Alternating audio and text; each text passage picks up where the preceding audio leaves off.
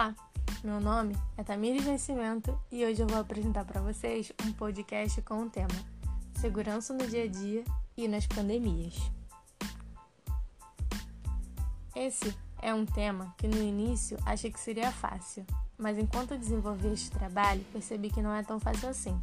Até porque dar a segurança a outra pessoa é difícil quando não se tem o hábito de alguma ação, ou então não pensar em como isso pode afetar o outro não pensar em como isso pode afetar o meio ambiente e desencadear uma série de outras consequências que poderiam ser evitadas com simples e significativas atitudes.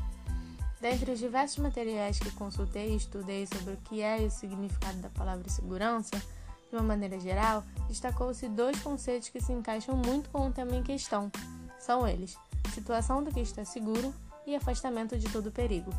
Por isso, quando falamos de segurança, falamos automaticamente de proteção, de precaução e cuidado para que nenhum mal aconteça.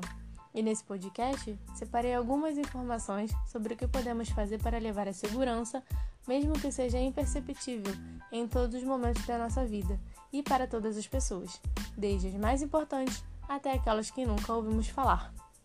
Por esse motivo, separei alguns tópicos que achei serem importantes para abordar o assunto. São eles: segurança do paciente, segurança do profissional de saúde, segurança da população, segurança dos familiares e autossegurança. No ano de 2020, fomos surpreendidos com o aparecimento de uma nova doença que pegou todos desprevenidos. E se tratando de segurança, não posso deixar de falar desse vírus, que é assunto em todos os lugares e está mudando a vida de muita gente o Covid-19, mais conhecido como coronavírus. Mas, para falar dele com uma propriedade, devo falar um pouco da história de seu surgimento. Ele surgiu em dezembro de 2019 na cidade de Wuhan, na China, e é um vírus que ataca principalmente as vias aéreas inferiores, que é composta pela traqueia, brânquios e bronquíolos, pulmões e alvéolos. São considerados sintomas característicos dessa doença febre, dificuldade de respirar e tosse. Porém, esses sinais e sintomas variam de organismo para organismo, podendo aparecer como uma simples constipação e evoluir para uma pneumonia grave com uma insuficiência respiratória que pode ser fatal. Em fevereiro desse mesmo ano, chegou ao Brasil, tendo o primeiro caso no estado de São Paulo, e desde então sua curva de crescimento vem aumentando a cada dia, o que preocupa cada vez mais não só as autoridades sanitárias, mas também toda a população. Hoje, o número de casos confirmados no Brasil ultrapassa 40 mil e mais de 3 mil óbitos, sem contar o número de casos suspeitos que a cada dia cresce mais. Com isso, vem à tona a preocupação com esses pacientes que estão internados nos hospitais. Como tratar uma doença que apareceu do nada? Como evitar as transmissões? Como dar uma segurança eficaz a esse paciente? A resposta para todas essas perguntas nesse momento é isolamento. Essa é a nova palavra que muitos estão usando e que assusta também, pois ninguém está acostumado com esse tipo de restrição, mas que se faz necessário para que o tratamento traga bons resultados, para que o cuidado seja mais preciso, mais individual, mais atencioso e ajude não só a equipe de enfermagem, mas também os cientistas a perceber novas características relacionadas à sintomatologia dessa doença, quais reações e complicações que possam vir a ter no decorrer da internação, a entender como esse vírus se desenvolve no organismo humano e ao que ele é resistente e ao que ele é sensível. Continuando nesse contexto hospitalar, também existe um outro grupo de pessoas que já citei acima e que também precisam ter algumas precauções para que essa doença não seja transmitida são eles os profissionais de saúde, aqueles que estão na linha de frente, tentando diariamente combater esse vírus, que apesar de pequeno, está causando grandes complicações e até mesmo a morte de seres humanos. Tais profissionais, para evitar a disseminação da enfermidade, fazem uso de equipamentos de proteção individual, mais conhecido como EPIs. Dessa forma, evita-se que o profissional seja infectado. Uma outra forma de promover a segurança desses profissionais é seguindo as orientações que os mesmos repassam através de, dos canais de comunicação. Assim, evita-se que a propagação da patologia em questão e o número de pessoas infectadas diminua, diminuindo assim o número de pacientes internados, o número de plantões seguidos, pois precisa-se de um rodízio dos profissionais para que não haja sobrecarga de trabalho e, por consequência, uma má assistência aos doentes. Uma atitude que tem comovido o mundo e surtido bastante efeito é uma frase em que os profissionais divulgaram na rede. Abre aspas. Nós estamos aqui por você. Por favor, fiquem em casa por nós. Fecha aspas.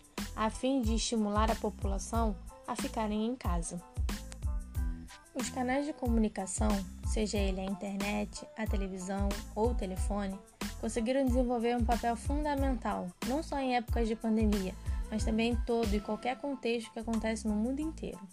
Atualmente, vivendo esta pandemia do Covid-19, onde a população se encontra vivendo em modo quarentena, tais meios de comunicação se intensificaram, pois toda e qualquer informação que é repassada ou recebida são provenientes deles.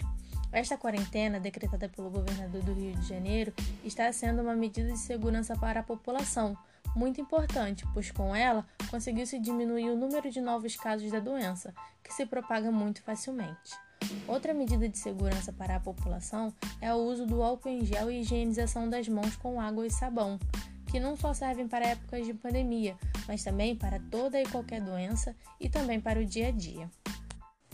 Realizando a higienização correta das mãos, o número de bactérias e microorganismos reduzem bastante a ponto de não haver transmissão de alguma doença. Utilizar o álcool em gel também é bastante importante, pois ele também ajuda a eliminar as bactérias e microorganismos. Uma terceira medida de segurança da população é utilizar máscaras faciais, pois como esse vírus é bem pequeno, Sendo assim, ele é bem leve e permanece no ar durante muito tempo. E como eu já havia mencionado, ele compromete as vias aéreas inferiores e a porta de entrada são as narinas e a cavidade oral, ou seja, nariz e boca.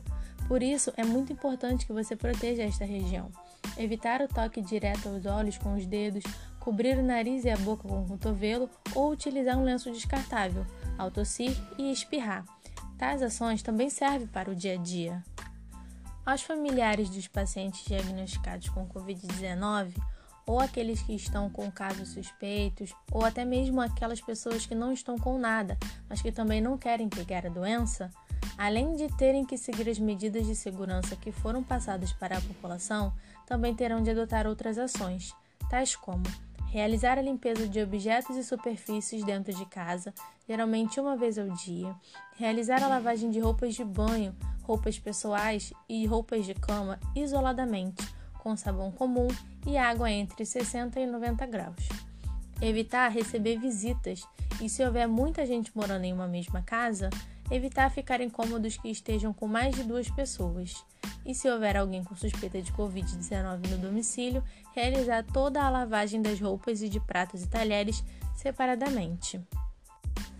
Realizando todas essas ações, você estará fazendo outro tipo de segurança, a autossegurança, que é aquela segurança em que você se protege de todas as maneiras possíveis e cabíveis. E realizando to todas essas poucas ações que devemos tê-las em nossa rotina, também estamos reduzindo os riscos para o outro e para complicações mais severas no futuro. É como diz aquele velho ditado: se cada um fizer sua parte, teremos um mundo melhor. E para finalizar, gostaria de lhe agradecer por ter escutado esse podcast até aqui. Espero que tenham gostado e que eu tenha lhe dado muitas informações para você poder compartilhar com outras pessoas e essas outras pessoas repassem para outras pessoas. Disseminando assim essas dicas do dia a dia que a princípio não estávamos acostumados a ter que seguir rigorosamente, mas que agora são super importantes para a preservação da nossa saúde e a dos nossos próximos.